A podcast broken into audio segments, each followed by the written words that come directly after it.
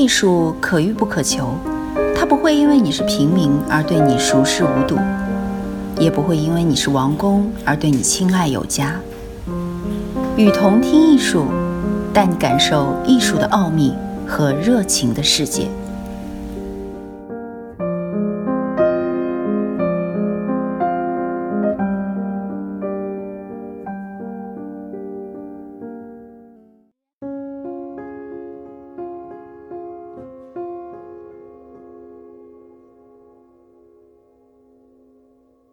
今天依然是来聊集合艺术。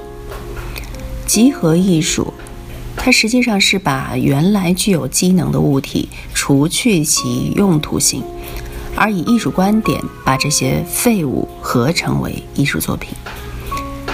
在此被置于新的状态下的物体，从机能性而发展为表象性，强烈的申诉其形态固有感情，以其。上面留下的人类的各种行为痕迹，同时也反映出了艺术家在此消费文明下的各种心态。集合艺术从六七十年代起，在事件范围内产生了巨大的影响，并且一直延续到现在。今天要介绍的艺术家第一位，爱德华·金霍尔茨，一九二七年生于华盛顿。美国雕塑以及装置艺术家，虽然金霍尔茨在许多的大学学习过，但他从没有上过艺术院校。从六十年代起，爱德华·基诺斯的场景类作品开始直接的表现死亡、战争、暴力侵害、种族歧视以及宗教偏执的场面。作品的主角大多数是真人大小的人物形象。人体模型零件组合、手表、电视屏幕、被丢弃的破旧的衣服，或者是真实人体的石膏模型。这样的方式是彻底化的，在之前的艺术史上，绝对没有能与这种规模相比的。金霍尔茨的作品满足了所有艺术先锋派提出的标准，那就是总是走在时代的最前沿。他以现实主义为基础的形式接近于日常生活，但却远远超越了它。一九七二年，爱德华·奇诺斯和妻子 Nancy Lading 开始了他们艺术上的合作。从这个时候起，他们就在打造的所有作品上联合署名。第二位艺术家是托尼·布兰特。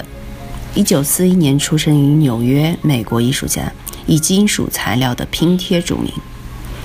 第三位是华兰史波曼，出生于一九二六年，是美国的视觉和组合艺术家，战后加州艺术史上的重要人物。第四位是罗莎莉·加斯科因，一九一七年出生于新西兰，澳大利亚雕塑家。没有接受过正规的艺术培训，是个出名较晚的女艺术家。她第一次参加艺术展的时候已经是五十七岁的高龄。然而，展览过后，她就很快被认定为澳大利亚最重要的艺术家之一。第五位，卡雷尔·阿佩尔，生于一九二一年，荷兰画家、雕塑家与诗人，欧洲先锋派运动的筹划人之一。他终其一生都在不断的实验中度过。他反传统，追求原始的无拘无束、肆意狂欢的表现力。卡雷尔·阿佩尔不断学习二十世纪其他艺术流派的特点，甚至老年时期，他依然勇敢地尝试在作品中加入新的东西。他的画儿仿佛孩子的涂鸦，大胆放纵、自由自在，充满惊艳的色彩，似乎永远都长不大。却又永远有着成长的惊喜。他在雕塑、装置艺术、舞美设计和诗歌领域的践行，都能看到绘画的影子。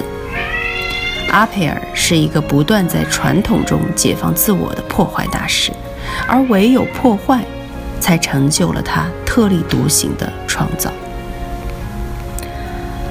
今天要介绍的最后一位是康纳德·利普斯基。一九四七年出生于芝加哥，美国雕塑家，最出名的是安装工作和大型公共工程。他的雕塑都是由收集来的零件组合而成。只有当他发现物品中的价值，并在几件物品的关系之中发掘出某种超现实主义的逻辑之时，才开始构思整件作品。利普斯基的眼里并没有什么没用和过时的东西，对他来说，没有什么东西平淡沉浮到不能重新赋予它一种焕然一新的用处。他只需将一个废弃物与另一件除了同样平淡无奇之外，哪儿都风马牛不相及的东西，以一种娴熟的技巧张冠李戴起来就够了。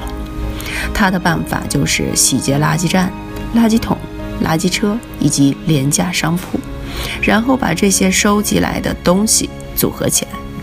他的头脑具有天才的联想功能，那些毫无关联的东西，绝妙的组合，能使人大吃一惊，目不暇接。给人以回味无穷的感受。我是雨桐听艺术的主播雨桐，把你愿意分享的文章发给我们，我们会分享给更多的人。